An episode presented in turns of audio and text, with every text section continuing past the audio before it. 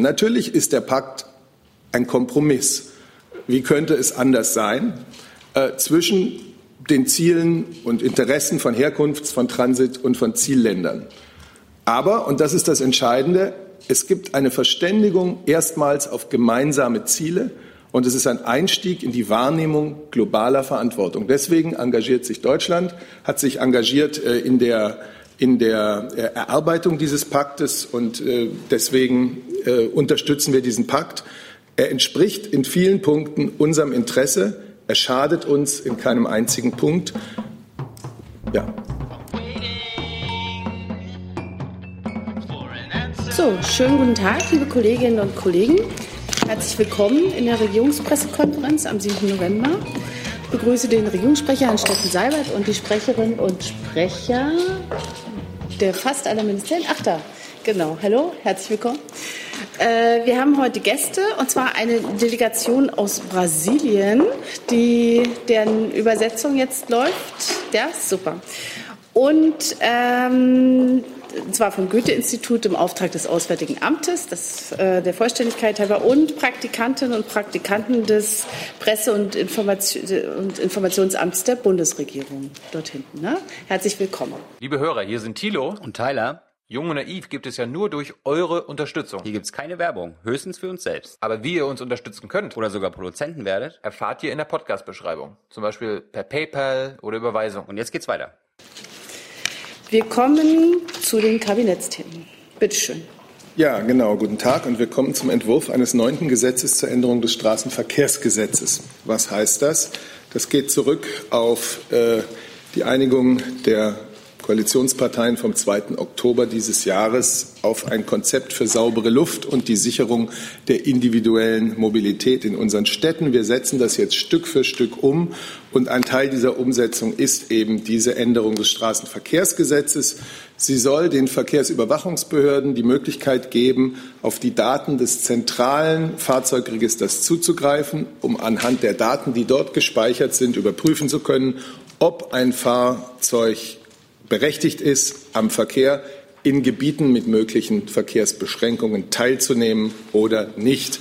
Dafür wird eine neue Rechtsgrundlage geschaffen und äh, klargestellt wird außerdem, dass äh, die Überwachungsbehörden berechtigt sind, die Einhaltung von emissionsschutzbedingten Verkehrsbeschränkungen und Verboten auch im automatisierten Anfrage-Auskunftverfahren zu überwachen.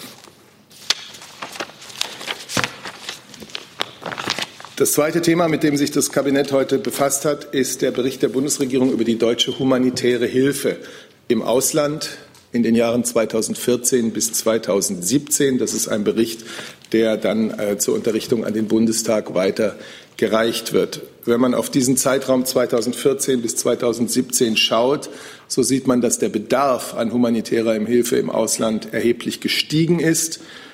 Neben Naturkatastrophen waren es vor allem die Folgen bewaffneter Konflikte, die diesen humanitären Hilfsbedarf so haben steigen lassen.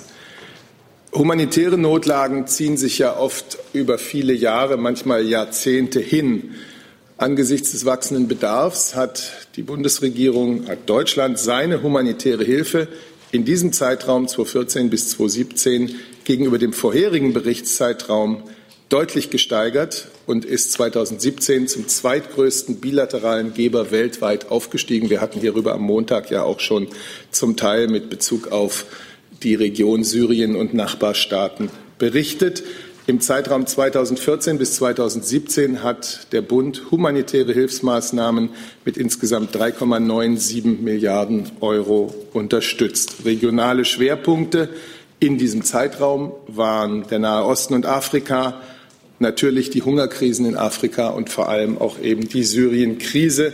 Der Hilfe in Flucht- und Vertreibungssituationen wurde dabei besondere Aufmerksamkeit geschenkt. Deutschland hat sich zu einem wichtigen Impulsgeber äh, und Mitgestalter des internationalen humanitären Systems entwickelt. Deutschland, die Bundesregierung hat einen maßgeblichen Anteil zum Istanbul-Gipfel von 2016. Humanitärer Weltgipfel hieß er geleistet. Wir haben in dem Zeitraum, um den es hier geht, den Vorsitz in einer Reihe von wichtigen humanitären Gremien übernommen. Wir sind Vorreiter, wenn es darum geht, vorausschauende Ansätze für humanitäre Hilfe zu pflegen. Und wir setzen uns dafür ein, dass man humanitäre Ansätze, entwicklungspolitische Ansätze, friedenspolitische Ansätze besser aufeinander abstimmt.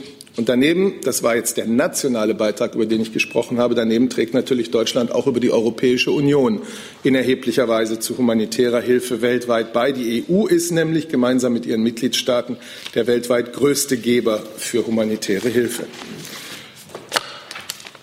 Nächstes Thema, die Aktualisierung der deutschen Nachhaltigkeitsstrategie. Diese Nachhaltigkeitsstrategie ist 2016 entstanden. Mit der Aktualisierung zeigen wir, wie wichtig es uns ist, den Gedanken nachhaltigen Handelns in allen Politikfeldern weiter zu stärken. Ich gebe kurz in Stichworten, was neu ist. Es wird ein Indikator eingeführt zur Unterstützung guter Regierungsführung bei der Erreichung einer angemessenen Ernährung weltweit. Und es, wird, es werden Indikatoren an, eingeführt äh, aus dem Bereich der nachhaltigen öffentlichen Beschaffung. Außerdem werden einzelne Ziele konkretisiert. Sie werden zum Teil auch verschärft. Ein Beispiel, da geht es um den Anteil des ökologischen Landbaus an der landwirtschaftlich genutzten Fläche. Und es geht in einem anderen Beispiel um private und öffentliche Ausgaben für Forschung und Entwicklung. Das ist es. Okay. Ähm, danke bis hierhin.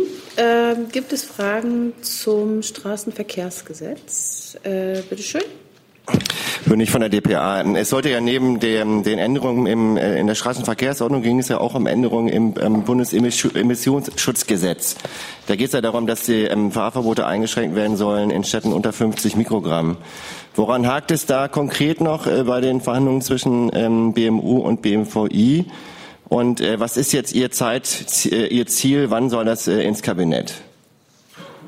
Ja, grundsätzliche Aussage, der Kollege wird sicher gleich übernehmen, dass der Entwurf äh, dieses Gesetzes zwischen den Ressorts sehr zügig erarbeitet worden ist und auch in weiten Teilen abgestimmt ist. Es ist auch die Länder, die Verbändeanhörung schon durchgeführt. Es geht jetzt wirklich um einige offene Detailfragen, nicht zentrale Fragen, sondern Detailfragen, die noch zu, zwischen den Ressorts äh, zu klären sind. Und das soll auch zügig geschehen. Vielleicht kann der Kollege da noch weiteres sagen. Ja, es sind Details. Ähm, ich kann zum Zeithorizont sonst nichts sagen. Ähm, was ich gerne noch mal sagen möchte, ist eine Einordnung dieses Gesetzes, weil der Blick darauf aus meiner Sicht sehr verengt ist. Wozu machen wir eine Novelle der Bundesemissionsschutzverordnung? Das sind ähm, drei bis vier Punkte. Wir geben den Kommunen eine Orientierungshilfe für die Situation, wenn ein Fahrverbot unvermeidbar ist und auch dahingehend äh, oder bezogen auf die Frage, bei welcher Luftbelastung lässt sich ein Fahrverbot vermeiden und wann lässt es sich äh, nicht mehr vermeiden. Und wir sagen, bei welcher Luftbelastung lässt es sich in der Regel vermeiden, denn am Ende ist es so, dass eine Kommune selbst und frei entscheidet, ob sie ein Fahrverbot verhängen muss, wenn es zum Beispiel eben die Ultima Ratio, die, letzten, die letzte mögliche ähm, Maßnahme ist, die es zu ähm, verhängen gilt, wenn die Luftbelastung eben nicht sinkt. Und das führt mich auch zu dem Punkt, dass wir mit diesem Gesetz keinerlei Grenzwerte ändern. Die europäischen Grenzwerte gelten. Die europäischen Grenzwerte für Luftreinhaltung sind wichtig. Und dieses Gesetz ist dazu da, sie nämlich auch ähm, einzuhalten, weil wir setzen mit der Novelle Anreize für die Hardware-Nachrüstung. Das ist ein ganz wesentlicher Bestandteil dieser Novelle. Wir regeln einheitlich, wie Fahrverbote zu Hand, handzuhaben sind. Und da wird es eben eine Regelung geben, dass Euro 5 Fahrzeuge und Euro 4 Fahrzeuge nur mit einer bestimmten Stickoxidemission überhaupt einfahren dürfen. Und die können sie nur erreichen, wenn sie eine Hardware-Nachrüstung haben. Das ist ein ganz entscheidender Punkt, der Anreiz für Hardware-Nachrüstung, der durch, dieses, durch diese Novelle gesetzt werden soll. Und ich habe es schon gerade angedeutet, eben die einheitliche Regelung für alle Kommunen, wie sollen Sie denn mit einem Fahrverbot umgehen? Wo sind Ausnahmen zu machen im Sinne der Verhältnismäßigkeit? Wo sind keine Ausnahmen zu machen? Dafür ist diese Novelle da. Als Nachfrage, also wann soll das Ganze ins Kabinett äh, dann die Erinnerung äh, am Bundesemissionsschutzgesetz? Ist das dann für nächste Woche geplant? Und dann noch eine Frage, es gibt ja ein Gutachten des Wissenschaftlichen Dienstes dazu, äh, das zumindest Fragen aufwirft, ob das Ganze mit dem Europarecht vereinbar ist. Wie gesagt, zum Zeitplan machen wir hier keine Angaben. Wenn es auf der Tagesordnung steht des Bundeskabinetts, dann steht es da. Ähm, und das ähm, erfahren Sie dann ja auch in der Regel rechtzeitig. Ähm, das Gutachten des Bundestages stützt ja im Wesentlichen äh, die Novelle des, Bund des Bundesemissionsschutzgesetzes. Ich kann es noch mal klar sagen, es, geht, es, werden keine europarechtlichen Regeln äh, in Frage gestellt. Es wird äh, keine Änderungen am Europa ähm, einheitlichen Luftgrenzwert geben für Stickoxid. Ähm, wir sehen eher dieses Gutachten auch als eine gewisse ähm, Unterstützung an, denn es beschreibt sehr deutlich, es geht um das Gutachten des, äh, des äh, Wissenschaftlichen Dienstes des Bundestages, es beschreibt recht deutlich, dass die Novelle dazu da ist, die Verhältnismäßigkeit eines Fahrverbotes ähm, zu organisieren und entsprechend auch umzusetzen. Die nächste Frage dazu, der Kollege Panayotis Gavrilis äh, vom Deutschlandfunk. Herr Haufe, vielleicht können Sie trotzdem noch mal nachgefragt, um welche streitigen Details geht es denn? Ähm, und dazu auch die Frage, waren die Details ausschlaggebend, dass es nicht heute im Kabinett war? Die Frage vielleicht an Herrn Seibert. Also in der Regel reden wir nicht über jedes Detail, was innerhalb der Ressortbesprechung äh, zu, klär, es zu, äh, zu klären gilt. Ähm, das ist auch heute so. Ja, das kann ich nur ganz genauso ausdrücken. Ein, ein, Gesetz kann dann ins Kabinett, wenn alle Fragen geklärt sind. Es sind einige wenige Detailfragen offen, die sind zu klären. Das wird zügig getan. Herr Seibert hat ja auch schon darauf hingewiesen, dass wir das alles in einem sehr hohem Tempo gemacht haben. Und ähm, ich denke, es ist nicht schlecht, die Qualität eines Gesetzes nochmal, ähm, auch wenn so ein Tempo so schnell ist, ähm, auch entsprechend zu werten. Und ähm, jetzt brauchen wir einfach noch mal Zeit, um das eine oder andere Detail zu klären. Ja, ich will das betonen. Also die ganze Bundesregierung hat hier gut und schnell zusammengearbeitet. Das zeigt sich ja auch darin, dass wir heute bereits die Änderungen des Straßenverkehrsgesetzes äh, im Kabinett haben. Und nun werden wir das bei diesem Gesetz auch zügig schaffen. Haben Sie dazu eine Nachfrage? Habe ich das richtig gesehen? Sonst. Okay, dann ist der Kollege Jessen erstmal dran, bitte. Ja, hohes Tempo ist das Stichwort. Ähm, man freut sich ja immer, wenn schnell gearbeitet wird. Aber äh, trifft es zu, Herr Haufe, dass die Verbände, und äh, der Regierungssprecher hat darauf hingewiesen, dass die Verbändebeteiligung ja stattgefunden hat, dass den Verbänden genau 2,5 Tage Zeit eingeräumt wurden für, eine, für die Abgabe einer Stellungnahme. Und einer davon war, glaube ich, auch noch ein Feiertag. Wie soll denn da eine seriöse Beteiligung stattfinden, wenn die Zahlen stimmen? Also die Verbändeanhörung war in der Tat recht kurz, deswegen war sie auch besonders transparent. Das Gesetz war sofort auf der Webseite auch ähm, veröffentlicht worden. Das ist nicht in der Regel immer der Fall. Ähm, es ist bekannt gewesen, dass es kurz wird. Ähm, die, das ist auch keine unbekannte Novelle gewesen. Außerdem ist es eine sehr kurze Novelle. Also es geht um zwei Paragraphen, die geändert, geändert worden sind. Es geht also um kein komplexes, äh, äh, besonders komplexes Gesetzeswerk, was dort die Verbände entsprechend ähm, würdigen und auch beurteilen müssen. Ähm, ich kann gleichwohl natürlich verstehen, dass man da als Beteiligter sich wundert, dass das so schnell gehen muss ähm, und da man sich auch vielleicht mehr Zeit wünschte. Das, das ist mir, will ich jetzt gar nicht wegreden. Aber es ist auch nicht ungewöhnlich, dass eine Verbändeanhörung auch mal kürzer abläuft. Ja, also mich würde dann tatsächlich doch der Grund für diese, ich finde, zweieinhalb Tage minus ein freier Tag sind anderthalb, ist schon arg kurz. Ähm, ein weiterer Punkt der Kritik ist, dass eigentlich den Verbänden ein überholter Planungsstand zugeleitet worden sei, ähm, da äh, von Seiten des BMU angekündigt wurde, dass das BMI, glaube ich, eine Änderung sowieso noch vorlegen werde. Also müssen die dann nochmal in die Änderung oder trifft diese Information nicht zu? Ich kann diese Information nicht bestätigen, nein. Okay. Und äh, zum, zum Tempo, ich meine, ähm, wir sitzen ja nur schon hier schon länger äh, da und äh, müssen immer wieder das Thema mit der Luftbelastung erklären. Ähm, und auch ähm, bei uns ist ja das ein oder andere Mal auch Ungeduld oder bei mir zumindest Ungeduld spürbar gewesen, äh, was das Fortkommen bei diesem Thema betrifft. Ähm, in diesem Fall ähm, haben wir, wie es auch gerade Herr Seibert gesagt hat, eben wir ein zügiges Tempo vorgelegt, weil es hier unter anderem auch um die Hardware-Nachrüstung geht, die dringend auf den Weg gebracht werden müssen. Dazu brauchen wir auch diese Novelle. Und deswegen ist das Tempo auch sehr begründet, äh, finde ich auch sehr ähm, ja, richtig an der Stelle. Die nächste Frage hat der Kollege Kreuzfeld, bitte. Herr Haufe, Sie haben gesagt, dass äh, das Gutachten im Wesentlichen Ihre Position stützt. gibt aber ja einen Punkt, wo das nicht der Fall ist, nämlich was Fahrverbote für Euro 6 betrifft, also für die sechs, äh, jetzt nicht die allerneuesten, sondern die davor, die ja teilweise auch deutlich drüber liegen. Da sagen Sie ja, die dürfen grundsätzlich gar nicht von Fahrverboten betroffen sein. Das Gutachten sagt zumindest für Streckenfahrverbote ist das nicht zutreffend. Gehört das zu diesen strittigen Punkten, die im Moment jetzt noch mal diskutiert werden, oder bleiben Sie dabei, dass es für Euro 6, egal wie viel Dreck die ausstoßen, keinerlei Beschränkungen geben darf? Aus unserer, ist, aus unserer, Sicht ist es so, dass äh, für Euro 6 Diesel ähm, das, oder das Euro 6 Diesel von, der, von Fahrverboten ausgenommen werden sollen. Das ist unsere Position, ja. So Zonen und Strecken. Das ist auch unstrittig, ja. Die Kollegin Eubel dazu?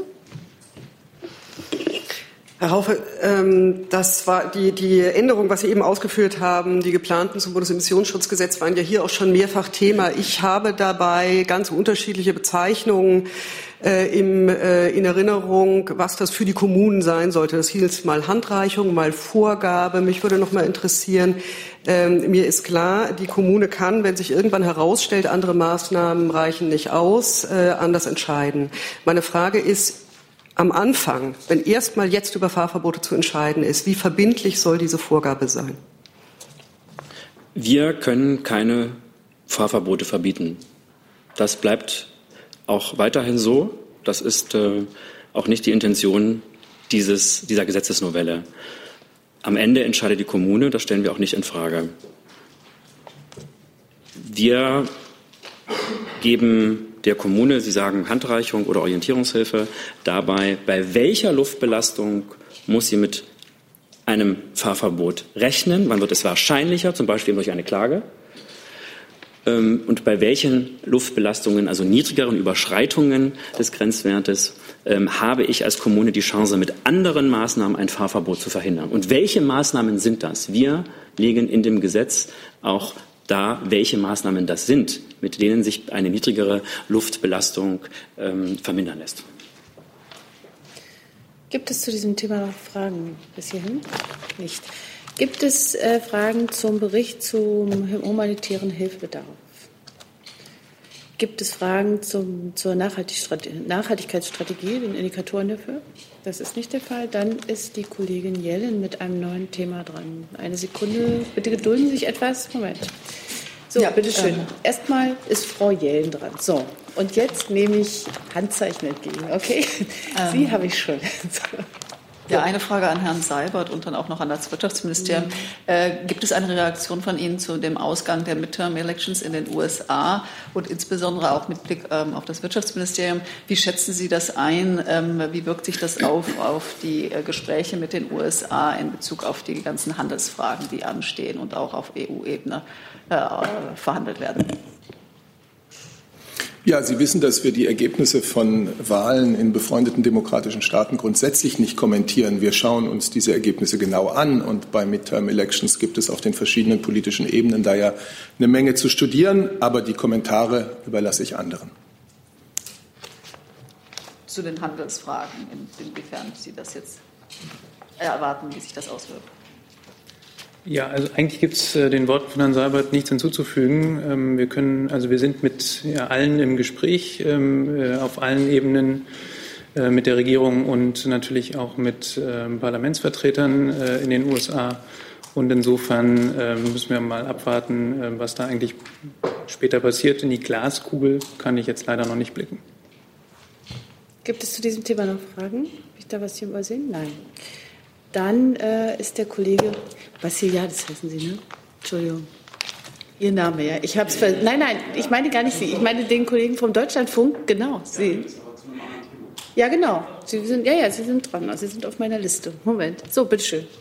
Ähm, ich habe eine Frage ans äh, BMI zu, den, ähm, zu der ver geplanten Verwaltungsvereinbarung mit Italien. Was ist dort der aktuelle Stand? Das ist die eine Frage. Und die zweite Frage dies, äh, bezüglich der Verwaltungsvereinbarung mit Spanien und Griechenland. Wie viele Personen wurden bis jetzt aufgegriffen und wie viele wurden ähm, im Rahmen dieser Vereinbarungen bereits zurückgeschickt? Zum Stand mit Italien, das war der erste Teil Ihrer Frage, gibt es keinen neuen Stand, sondern den, den wir hier schon vor ja, äh, kurzem mitgeteilt haben aus Sicht des BMI, ist der Vertragentwurf, der Vertragsentwurf ausgehandelt und äh, von Seiten, von italienischer Seite gibt es keine neue äh, Entwicklung. Äh, zu den Zahlen äh, Griechenland. Ähm,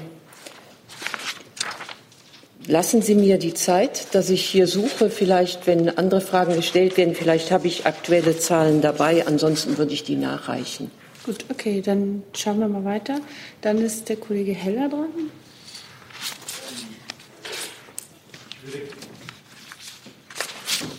Ach so, natürlich falsch. So, bitteschön. Ich würde gerne zum Gutachten des Sachverständigenrates ähm, fragen, ähm, ist die Äußerung, die Positionierung des Sachverständigenrates zum Punkt der Abschaffung Solidaritätszuschlag äh, möglicherweise Anlass für die Kanzlerin, das Gespräch mit dem Koalitionspartner kurzfristig zu suchen, um bei diesem Thema, was ja eh immer relativ prominent gespielt wird, vielleicht doch eine Änderung gegenüber dem Koalitionsvertrag hinzubekommen?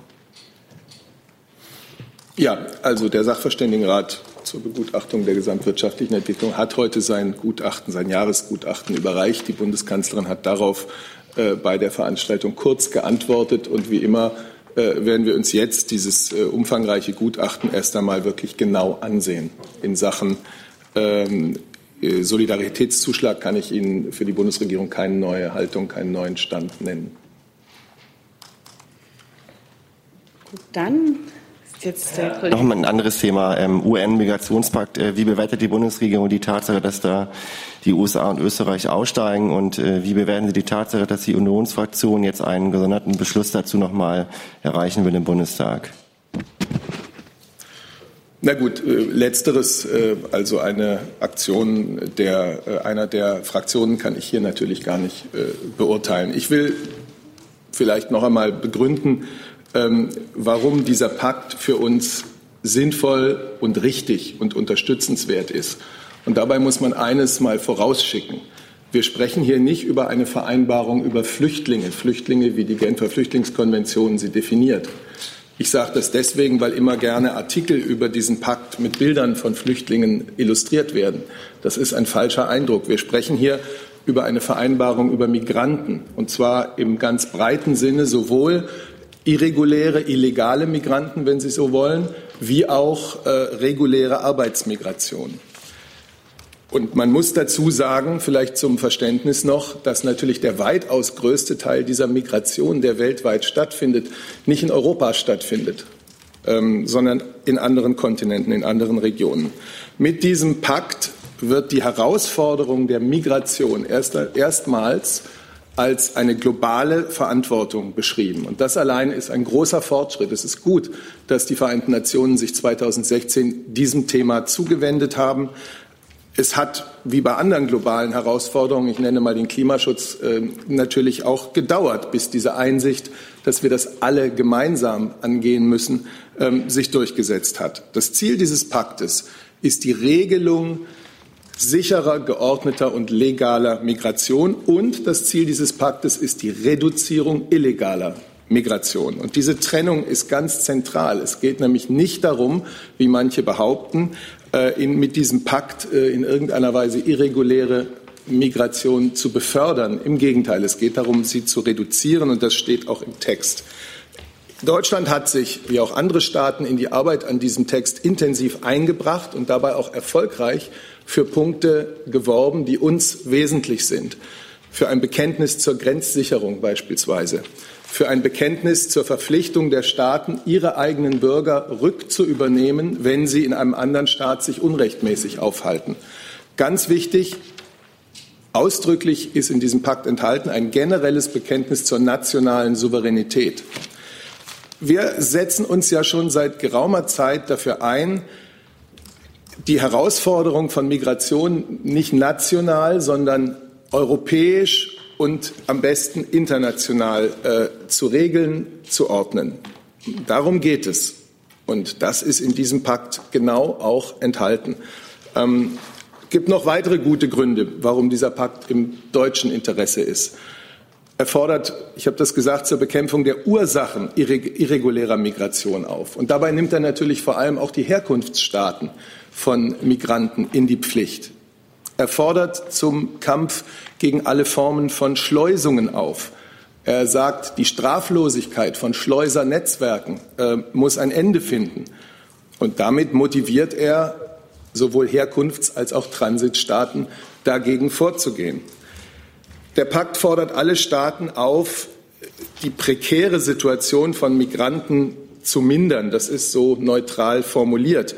Da geht es natürlich nicht vorrangig darum, dass ein Land wie Deutschland mehr tun soll. In Deutschland werden alle Menschen menschenwürdig behandelt. Ähm, wir bekommen aus diesem Pakt für den, äh, durch den, an diesem Punkt durch den globalen äh, Pakt keine neuen Verpflichtungen, sondern der Adressat, gerade wenn es darum geht, sind die Herkunfts- und die Transitländer. Und das ist von entscheidender Bedeutung, weil die oft schlechten, manchmal katastrophalen Bedingungen vor Ort eben auch eine Triebfeder sind, dass Menschen dann illegal weiterwandern um bei der Rückführung, die für uns natürlich auch wichtig ist, die Kooperation zu verbessern, nennt der Pakt ganz konkrete Maßnahmen. Er nennt äh, die Nutzung biometrischer Identifizierung.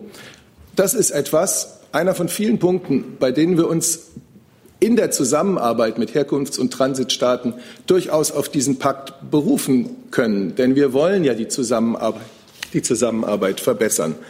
Äh, und zum Schluss noch, äh, der Pakt legt mit dem Aufbau einer globalen Migrationsdatenbank die Grundlage, um die gesamte Diskussion äh, über dieses Phänomen der Migration ähm, zu versachlichen. Natürlich ist der Pakt ein Kompromiss. Wie könnte es anders sein äh, zwischen den Zielen und Interessen von Herkunfts-, von Transit- und von Zielländern? Aber, und das ist das Entscheidende, es gibt eine Verständigung erstmals auf gemeinsame Ziele und es ist ein Einstieg in die Wahrnehmung globaler Verantwortung. Deswegen engagiert sich Deutschland, hat sich engagiert äh, in der in der äh, Erarbeitung dieses Paktes und äh, deswegen unterstützen wir diesen Pakt. Er entspricht in vielen Punkten unserem Interesse. Er schadet uns in keinem einzigen Punkt. Inwiefern ist das indirekt jetzt eine Kritik an Österreich, äh, die ja den, die da äh, ja nicht mitmachen wollen, gerade zu einer Zeit, in der Österreich die EU-Ratspräsidentschaft stellt?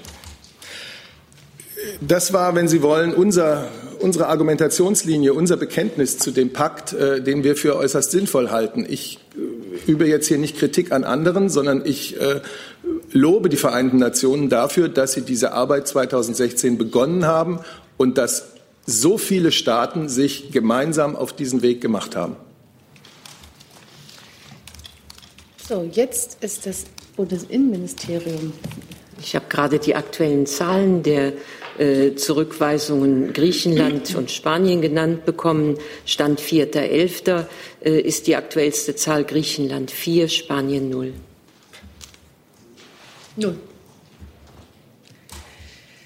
Gut, dann, äh, ich muss mal fragen, Kollegin Eubel, ich habe Sie eigentlich auf meiner Liste. War, hatten Sie ein anderes Thema? Also, weil Sie waren ja vorhin eigentlich, okay, dann sind Sie jetzt natürlich dran. Sowas von. Die unklare Zeichensetzung, Entschuldigung, sollte vorne heißen, ich habe eine andere Frage zum Kabinett, nach anderen äh, Kabinettsthemen. Ja, ja, ja, ja. Mhm. Ähm, nämlich, Herr Seibert, ob äh, Thema war die Nachfolge für das Amt des Präsidenten des Bundesamtes für Verfassungsschutz, sei es mit einer Personalie oder sei es mit einem Zeitplan?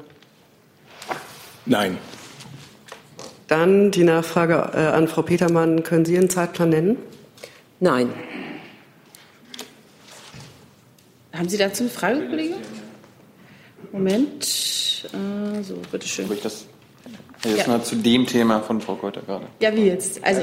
Ich habe ein Thema, äh, eine Frage zu anderen Dann setzt Sie noch, ja, Moment. Dann ist jetzt der Kollege Jessen dran. So, bitte. Ja. Ähm, Frau Petermann, auch wenn Sie noch Schmidt heißen hier. Ähm, Danke für den Hinweis. Ja. Können Sie uns Auskunft darüber geben, wann für interessierte Bürger der verwirrende Hinweis, wenn man ähm, nach dem Leiter des Bundesamtes für Verfassungsschutz sucht, auf der Homepage taucht im Moment 404 Error auf. Äh, und auch auf der Webseite insgesamt ist dann keinerlei Hinweis darüber, wer im Moment Amtsleitung äh, wahrnimmt. Das, ich weiß nicht, ob das Ihre Baustelle ist, aber es ist medial und äh, für öffentliche Informationen kein guter Zustand. Können Sie sagen, wann das äh, abgestellt sein wird? Dazu kann ich Ihnen nichts sagen. Ich danke für den Hinweis. Gesehen habe ich es nicht und werde das weitergeben. Okay. Äh, jetzt, so, jetzt ist, glaube ich, der Kollege dort in der achten Reihe dran mit einem neuen Thema. Bitte schön.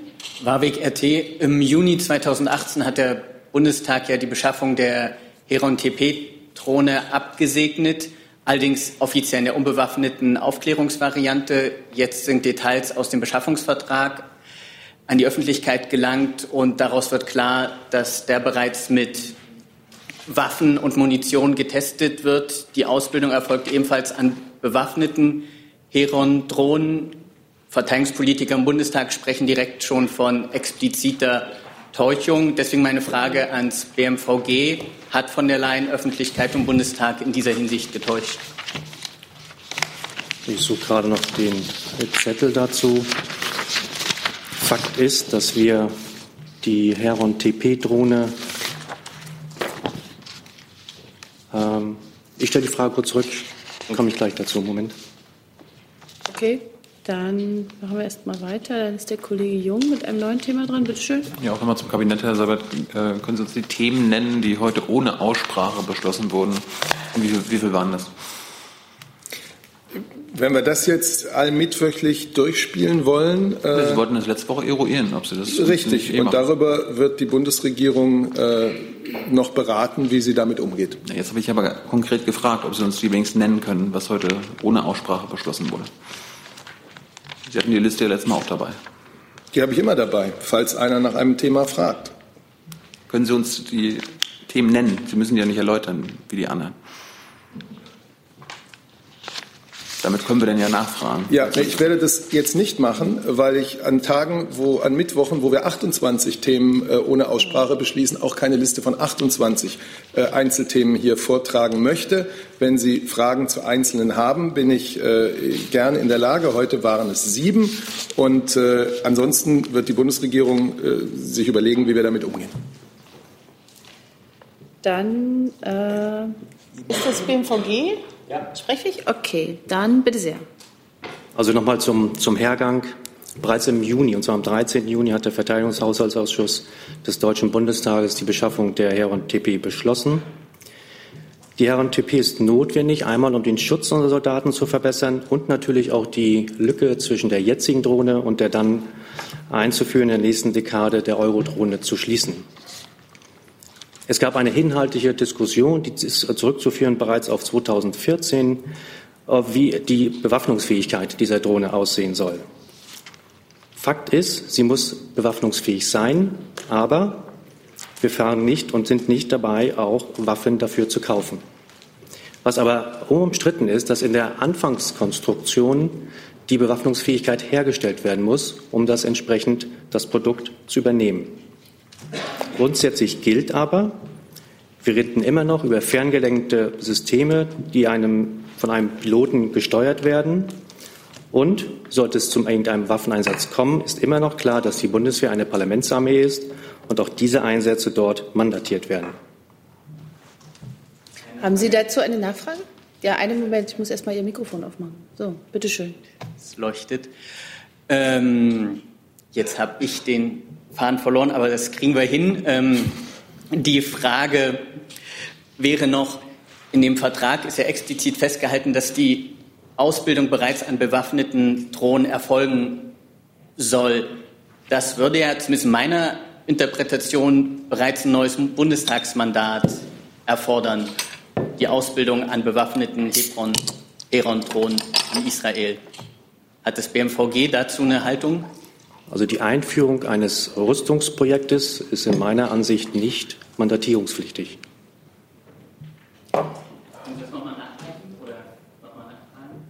Weil ich habe andere Informationen, dass ja. die Ausbildung an bewaffneten Drohnen des Bundeswehrsoldaten eine neue Mandatierung durch. Ich kann das gerne nochmal nachschauen, aber es bleibt das, was ich gesagt habe. Gut, dann ist jetzt der Kollege vom DLF, dessen Name ich mir einfach, müssen wir nachher nochmal drüber sprechen. So, bitteschön. Panagiotis Gavrilis, genau. Äh, eine Frage ans BMVI. Es gibt in diesen Tagen zum Thema 5G äh, ähm, und der Ausschreibung der 5G-Mobilfunkfrequenzen. Da kursieren verschiedene Wortmeldungen. Ähm, die Frage dazu, wie will ähm, der Bundesminister für digitale Infrastruktur die geplanten weiteren Auflagen gegenüber der Bundesnetzagentur durchsetzen? Wie gesagt, ähm, momentan ähm, laufen natürlich damit ähm, noch intensive Gespräche, auch ein enger Austausch, und zwar seitens der Bundesregierung mit der Bundesnetzagentur. Ähm, es ist richtig, die finale Entscheidung wird die Bundesnetzagentur treffen. Deswegen können wir nur auch unsere ähm, Wünsche oder besser gesagt unsere ähm, Forderungen auch mit einbringen.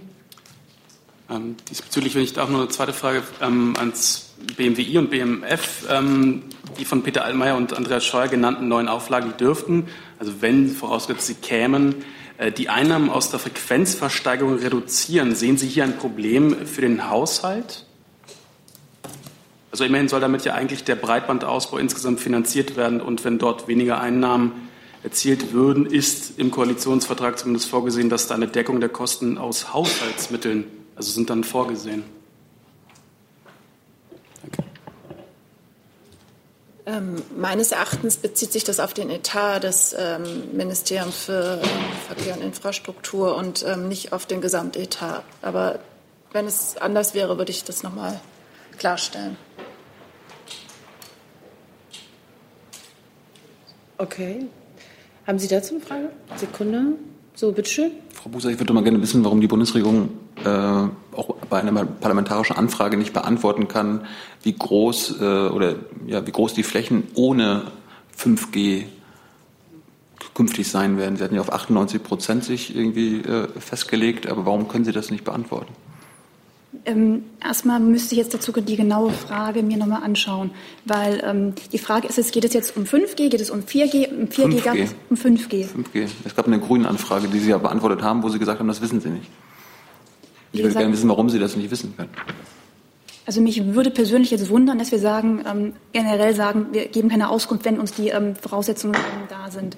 Um halt mir die Anfrage, ich müsste mir jetzt zunächst mal genau die Anfrage anschauen, um zu sehen, was steckt dahinter, warum läuft das. Vielleicht hängt es auch damit zusammen, es, es ja momentan läuft halt der Austausch. Es, und ähm, das Problem ist jetzt, dass man zu aktuellen Diskussionsständen auch schwierig immer Auskunft geben kann, wenn der Prozess nicht abgeschlossen ist. Meine Vermutung wäre, aber es wäre an der Stelle fast schon reine Spekulation, deswegen würde ich auch an der Stelle stoppen, ähm, zu sagen, ähm, es hängt wahrscheinlich damit zusammen, aber ich müsste mir, wie gesagt, die Anfrage genau anschauen und da auch, um auch Auskunft zu geben. Die liegt mir jetzt nicht vor. Wenn Sie mir die, ähm, wie angesprochene zuschicken, reiche ich es gerne nach. Äh, dann ist, leuchtet bei Ihnen ein Mikro, ich bin nämlich nicht so ganz sicher. Bei mir leuchtet es ja, genau. Fabian van der Mark von der Deutschen Welle. Äh, Eine Frage an Herrn Seibert. Ähm, Über 60 Europaabgeordnete haben einen offenen Brief an die Bundeskanzlerin geschrieben, aus fünf Fraktionen, die Abgeordneten, auch ihre eigene oder beziehungsweise die konservative Parteifamilie, in der die Bundeskanzlerin aufgefordert wird, äh, Nord Stream 2 zu stoppen, weil es unsolidarisch wäre, die EU spalten würde. Hat die Bundeskanzlerin vor, darauf zu antworten und wenn ja, wie? Ja, ganz grundsätzlich, und zwar unabhängig von Absender oder Thema, ähm, werden offene Briefe nicht öffentlich beantwortet. Das erleben Sie ja hier immer wieder. Zu dem Punkt Nord Stream 2 und der Haltung der Bundesregierung dazu haben wir hier wirklich häufig berichtet. Äh, Diese Haltung ist öffentlich bekannt. Äh, Sie hat sich nicht geändert. Und äh, das, das wäre jetzt meine Antwort. Aber wie gesagt, offene Briefe werden in, der, in dem Sinne vom Kanzleramt nicht beantwortet, ganz unabhängig davon, um was es geht und von wem sie kommen. Dann ist die Kollegin Reifenrath mit einem weiteren Thema dran. Bitte sehr. Mhm, Dankeschön. Ähm, Meine Frage geht ans Auswärtige Amt. Und zwar reist Herr Maas am Sonntag nach China. Können Sie mir was zum Programm sagen und auch zu seinen Anliegen? Ähm, nein, das kann ich heute leider noch nicht. Äh, das wird der Antrittsbesuch von Herrn Maas in China sein, aber äh, das Programm liegt mir noch nicht so weit vor, dass ich äh, heute dazu Ihnen berichten kann. Das werden wir aber sicherlich in den nächsten Tagen nachholen. Dann ist der Kollege von der DPA dran. Von der DPA. Nochmal zurück zum Thema Diesel. Ähm, Frau Buser und Herr Haufe, es äh, gibt ja morgen dieses äh, Spitzentreffen nochmal von Herrn Scheuer mit den oder mit Chefs der deutschen Autohersteller. Was für einen Sinn macht denn ein solches Treffen, wenn die Position der ähm, Autohersteller, wie man hört, hat sich nicht verändert? Was die Finanzierung betrifft, 80 Prozent. Und die Fragen der Haftung. Ähm, also mit, welchen, mit welcher Erwartungshaltung geht da Herr Scheuer in dieses äh, Treffen hinein? Ähm, vielleicht ähm, kann ich Sie selbst auf Ihre ähm, gestrige DPA-Meldung auch verweisen. Der Minister hat sich ja auch gestern beim VDA dazu ähm, auch geäußert gehabt. Das hatten Sie ja auch gebracht, dass die Autoindustrie jetzt einen riesigen Nachholbedarf auch einfach hat, Vertrauen zurückzugewinnen und ihr Image zu verbessern. Deswegen setzt man sich jetzt natürlich auch noch mit Nachdruck mit den Herstellern ein, um halt genau diese offenen Fragen, das heißt finanzielle Aspekte wie auch technische Aspekte noch weiter im Detail zu klären. Mehr Details, wie gesagt, kann ich dazu nicht nennen. Es sind, wie gesagt, hier auch schon öfters betont interne Gespräche, zu denen ich mich jetzt auch nicht im Vorfeld weiter äußern werde. Bitte. Vielleicht noch eine Nachfrage, Herr Seibert. Inwieweit hat sich ähm, da die Position der Bundeskanzlerin auch äh, geändert, was den Einsatz von Steuermitteln anbetrifft? Weil Sie werden da ja ein Loch haben in diesem Fonds, wenn die Autoindustrie das nicht komplett bezahlen will. Ja, Ihre Formulierung mit wenn äh, deutet ja schon an, dass wir das noch nicht wissen. Die Haltung der Bundeskanzlerin ist die Haltung der Bundesregierung. Wir haben äh, gemeinsam Anfang Oktober äh, ein Konzept verabschiedet, wie wir beide Ziele, die uns wichtig sind, erreichen. Das eine Ziel muss natürlich sein, saubere Luft äh, in allen Städten zu erreichen. Das heißt, zu erreichen, dass äh, in allen Kommunen äh, in absehbarer Zeit und in einigen wird es etwas länger dauern, die Grenzwerte unterschritten werden und nicht mehr überschritten werden. Und das andere Ziel ist, dass Dieselfahrern ihre individuelle Mobilität erhalten bleibt. Das äh, ist in einer Vielzahl von Maßnahmen niedergelegt und zu denen steht die Bundesregierung, steht die Bundeskanzlerin auch zu den Maßnahmen, äh, bei denen wir ganz klare Erwartungen an die Autoindustrie haben. Dann ist Kollege Jung. Mit, Sie haben dazu eine Frage? Eine Sekunde, bitte schön. Ähm, in, äh, in, diesem Zusammenhang eine Frage ans BMVI, Frau Buser.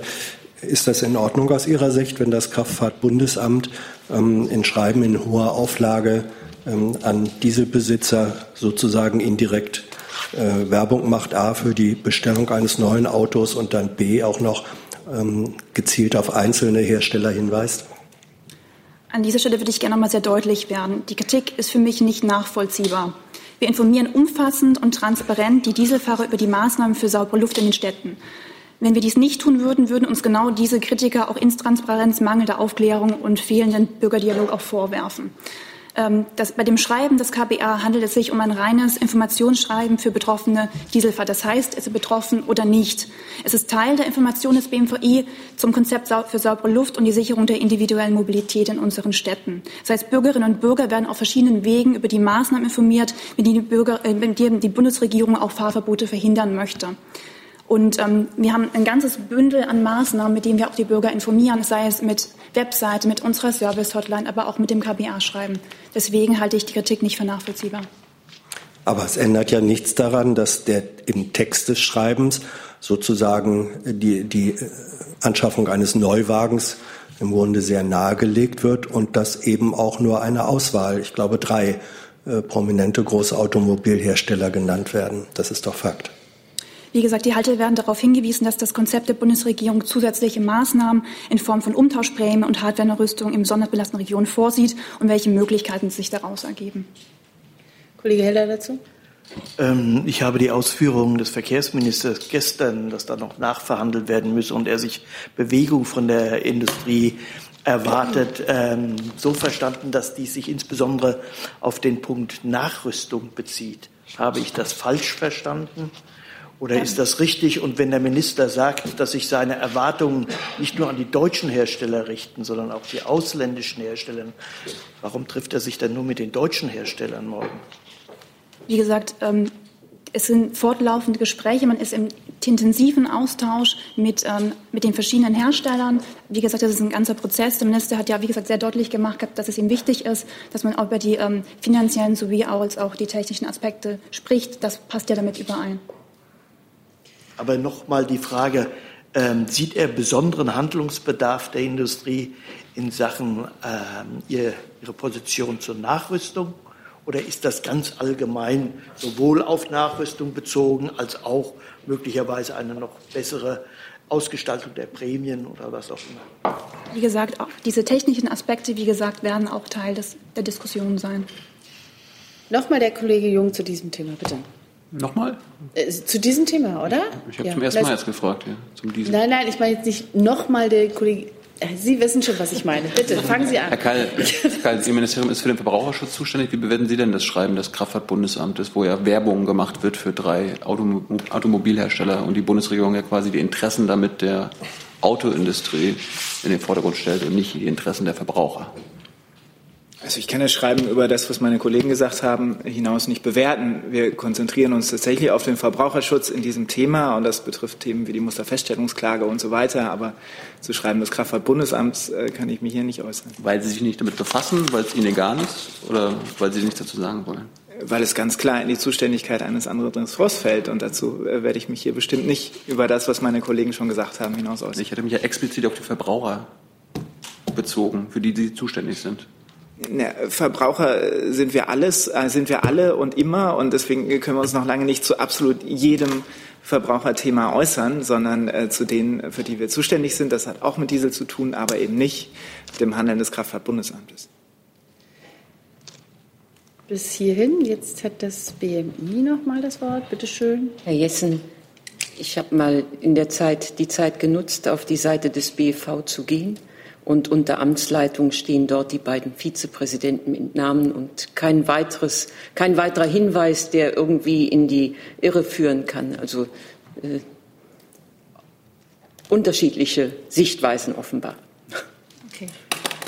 Gut, dann ist Kollege Jung mit, noch mit einem Thema dran. Bitte schön. Ich wollte zum Ferkel, zur Ferkelkastration kommen und das ist eine Frage an das Landwirtschaftsministerium. Sie hatten ja die verlängerte Übergangsfrist von zwei Jahren begrüßt und hatten jetzt am Montag gesagt, dass es einfach nicht genug verfügbare Alternativen gäbe, die praxisgerecht wären. Mich würde mal interessieren, wie Sie darauf kommen, weil es gibt ja Alternativen, zum Beispiel die Impfung.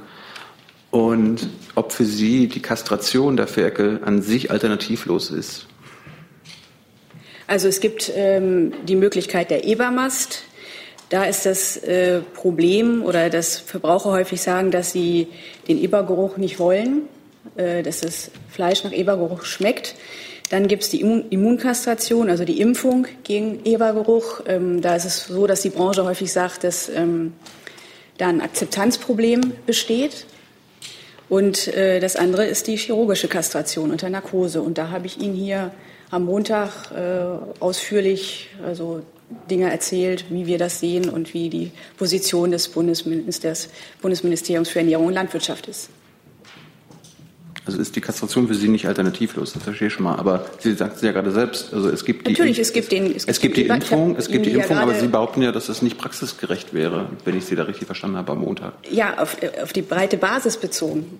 Also wenn wir, wenn die, ähm, die Händler sagen, das können wir äh, so nicht durchziehen, dann muss man das irgendwie akzeptieren. Wenn die Verbraucher nun mal kein Fleisch mit Ebergeruch kaufen wollen, dann ist das so. Aber es gibt ja die, die Ebermast. Ja, es gibt die Ebermast, aber die Impfung ist ja, was, ist ja was anderes. Die würde ja diesen Ebergeruch verhindern. Und nur weil die Bauern sagen, dass sie dann ein Vermarktungsproblem haben mit dem Fleisch, hat es ja erstmal nichts mit dem, es geht ja um den Tierschutz mhm. der Ferkel zu tun. Wir sagen, ich habe Ihnen das also wirklich in der letzten Woche alles oder diese Woche schon Montag alles eigentlich erklärt.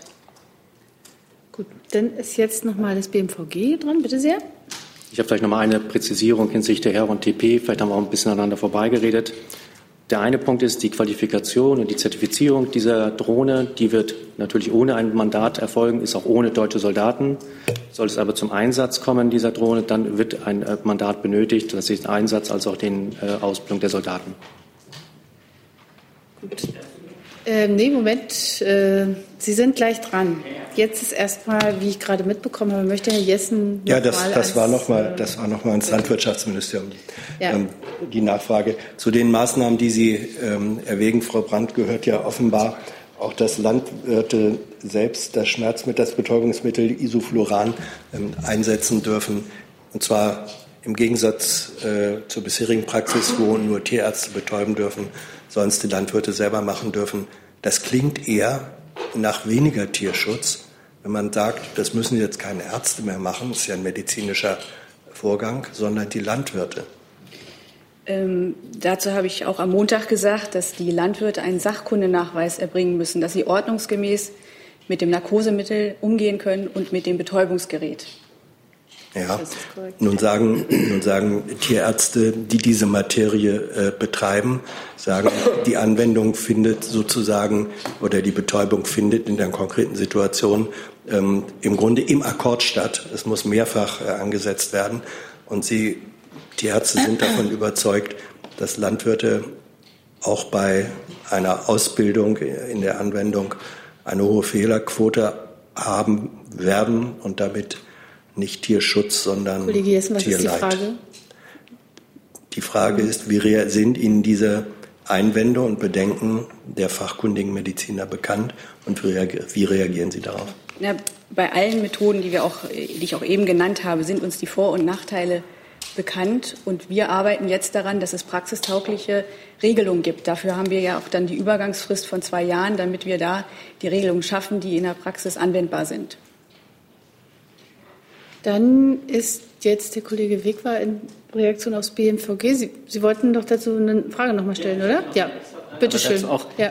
Ähm, also es mit die, der Vertrag, der wurde ja an Report Mainz geleakt und die hatten das Verteidigungsministerium angeschrieben und das Verteidigungsministerium wieder hat Report Mainz geantwortet. Ein weiterer Aspekt, über den das Parlament noch zu entscheiden habe, ist die taktische Ausbildung der Soldaten am bewaffneten System.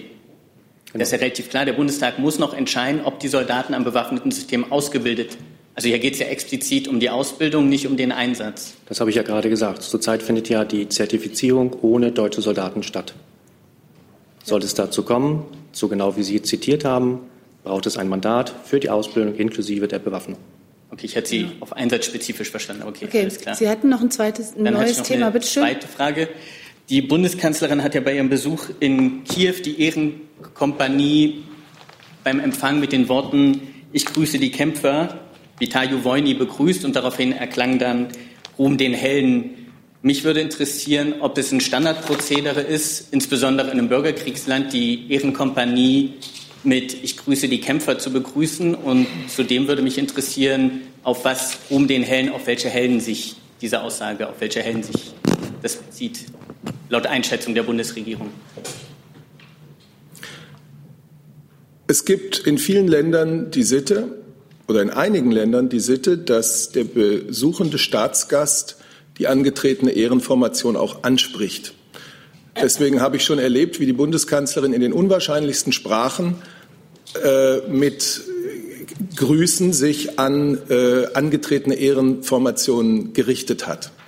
Das hat meistens irgendetwas mit Ich grüße Soldaten äh, zu tun. Das hatten wir beispielsweise auch äh, vor kurzem in Warschau, einen Tag nach Kiew.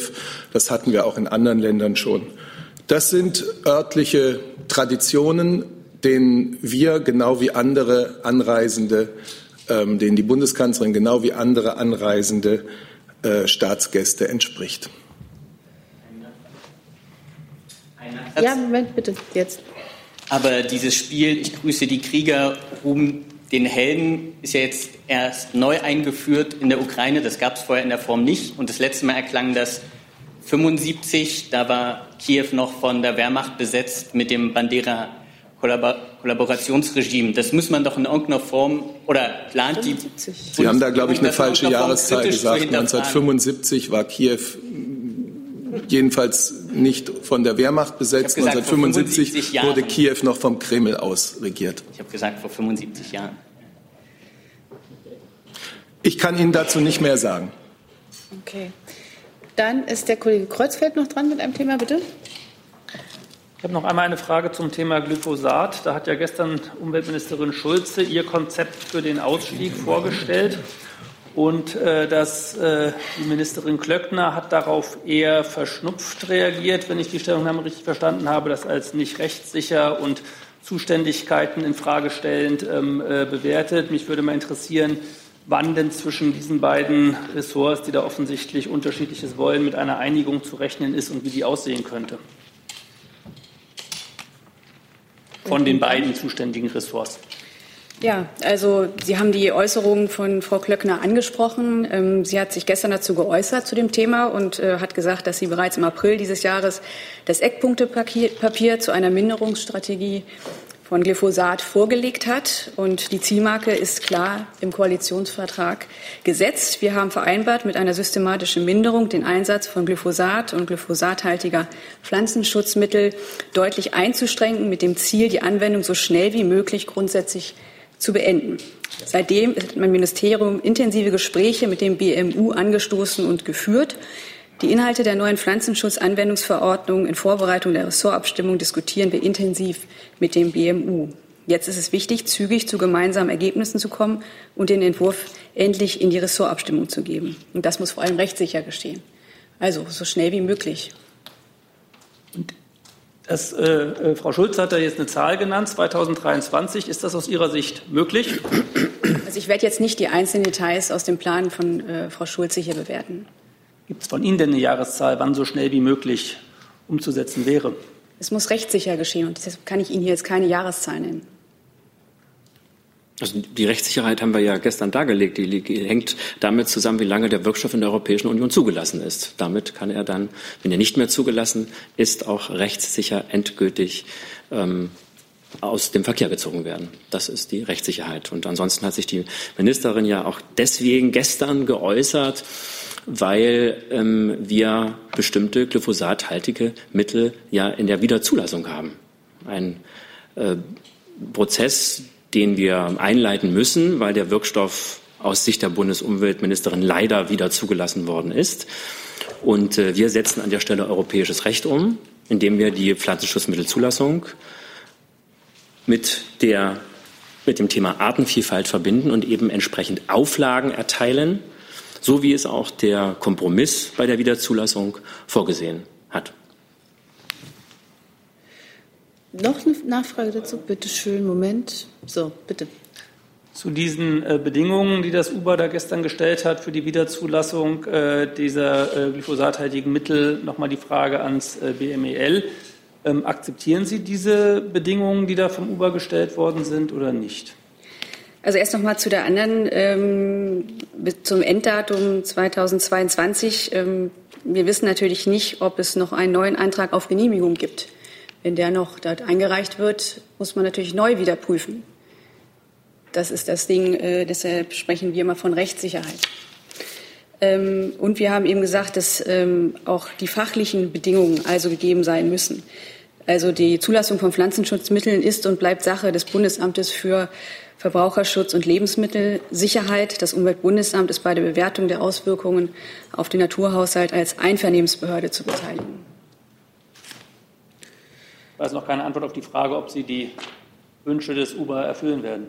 Ich äußere mich hier nicht zu den Wünschen des UBA. Jeder kann Wünsche äußern und äh, die bewerte ich hier nicht. Gut.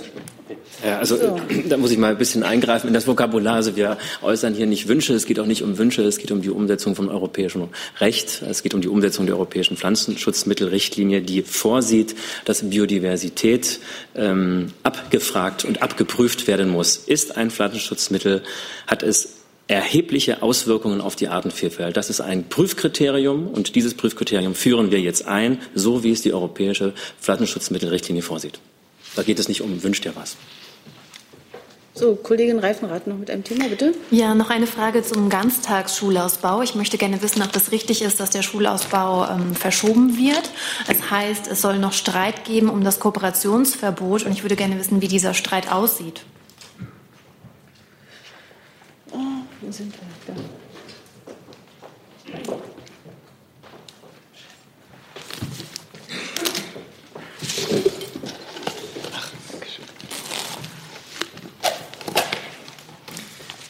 Ich kann gerne ähm, anfangen dazu. Ähm, die Meldung, die da heute in der Presse zu finden war, bezog sich ja auf die Haushaltsverhandlungen. Da wird vielleicht das ähm, BMF noch ergänzen von uns, äh, die wir die Haushaltsverhandlungen, bevor sie abgeschlossen sind, nicht im Detail kommentieren können, kann ich aber grundsätzlich sagen, dass ähm, der gemeinsam geführte Gesetzgebungsprozess von BMFSFJ und BMBF äh, weiterläuft wie geplant. Da gibt es keine Änderungen. Wir streben an, äh, das Verfahren wie geplant im Jahr 2019 abzuschließen. Das sind ganz normale Verhandlungen, die wir da an der Stelle führen. Und ähm, wir ähm, sind auch äh, weiterhin auf der, gleichen, ähm, auf der gleichen Linie, wie wir das vorher waren, dass diese zwei Milliarden Euro dann zur Verfügung stehen äh, werden. Zu der Frage nach den derzeitigen Haushaltsverhandlungen könnte vielleicht das äh, BMF noch einige Details ergänzen. Die, ähm, der Prozess hat begonnen am 25.09.2018. Da kamen äh, die äh, Vertreter der beiden Häuser und äh, auch Ländervertreter zusammen und haben ähm, begonnen, sich über die konkreten Abläufe auszutauschen. Und diese Gespräche in diese Richtung laufen äh, derzeit nach wie vor. Ja, wenn ich für das BMBF äh, ergänzen darf, ähm, wir kommentieren grundsätzlich nicht ähm, die Beratungen, die jetzt im Haushaltsausschuss des Deutschen Bundestags stattfinden werden. Ähm, grundsätzlich gilt jedoch, ähm, dass der Ausbau der Ganztagsbetreuung für Kinder im Grundschulalter klar im Koalitionsvertrag drinsteht. Ähm, ähm, er ist ein prioritäres Vorhaben und daran hat sich nichts geändert. Wann glauben Sie denn dann, dass diese zwei Milliarden eingesetzt werden können? Wir, ja, wie gesagt, also äh, wir werden jetzt den äh, Beratungen des Haushaltsausschusses im Deutschen Bundestag äh, nicht vorweggreifen. Das BMF noch bitte? Ja. Ähm, wegen der Berichterstattung möchte ich hier nochmal betonen, ähm, dass der Ausbau der Ganztagsschulen ein zentrales äh, Projekt der Koalition ist und auch komplett finanziert ist und das auch schon in Jahren 2019. Das Gros der Mittel wird aber erst 2020 abrufen werden, da die Bauvorhaben ja erst jetzt entwickelt werden. Dafür haben wir im Haushalt aber Vorsorge getroffen und die vereinbarten Summen sind auch reserviert. Für alle Projekte, die vorher, also schon vor 2019 umgesetzt sind, stehen selbstverständlich auch schon jetzt Mittel zur Verfügung. Können Sie mir denn noch mal sagen, wenn es morgen nicht in den Haushaltsausschuss kommt, wann es dann reinkommt? Das, das Gesetzesvorhaben liegt nicht in unserer Hand, nicht in der Hand des ähm, Bundesfinanzministeriums, sondern tatsächlich in der Hand der, ähm, des BMBFs und des BMFSFJs. Hierzu kann ich Ihnen sagen, dass wir ähm, mit dem BMFSFJ und mit den Ländern in Gesprächen sind. Die werden wir weiterhin konstruktiv voranführen. Und können Sie mir denn sagen, was das Problem bei diesen Gesprächen im Moment ist? Es geht um keine Probleme. Es ist der ganz normale Ablauf, den äh, diese Gespräche nehmen. Das war immer so vorgesehen. Ähm, und äh, die Gespräche haben, wie gesagt, am 25.09. dazu erst konkret begonnen. Die haben wir seitdem weitergeführt. Die werden auch ins nächste Jahr hinein weitergeführt.